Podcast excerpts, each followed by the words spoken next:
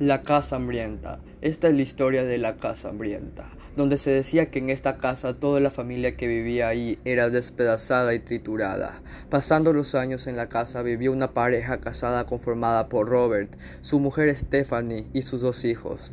Pasando los días, Steven, uno de sus hijos, se había levantado en medianoche para ir al baño, que para el día siguiente él estaba hecho pedazos, mientras su otro hermano estaba descuartizado en la cama. Los padres traumatizados por lo que estaba sucediendo se largaron inmediatamente, pero ellos no sabían que una maldición los seguía.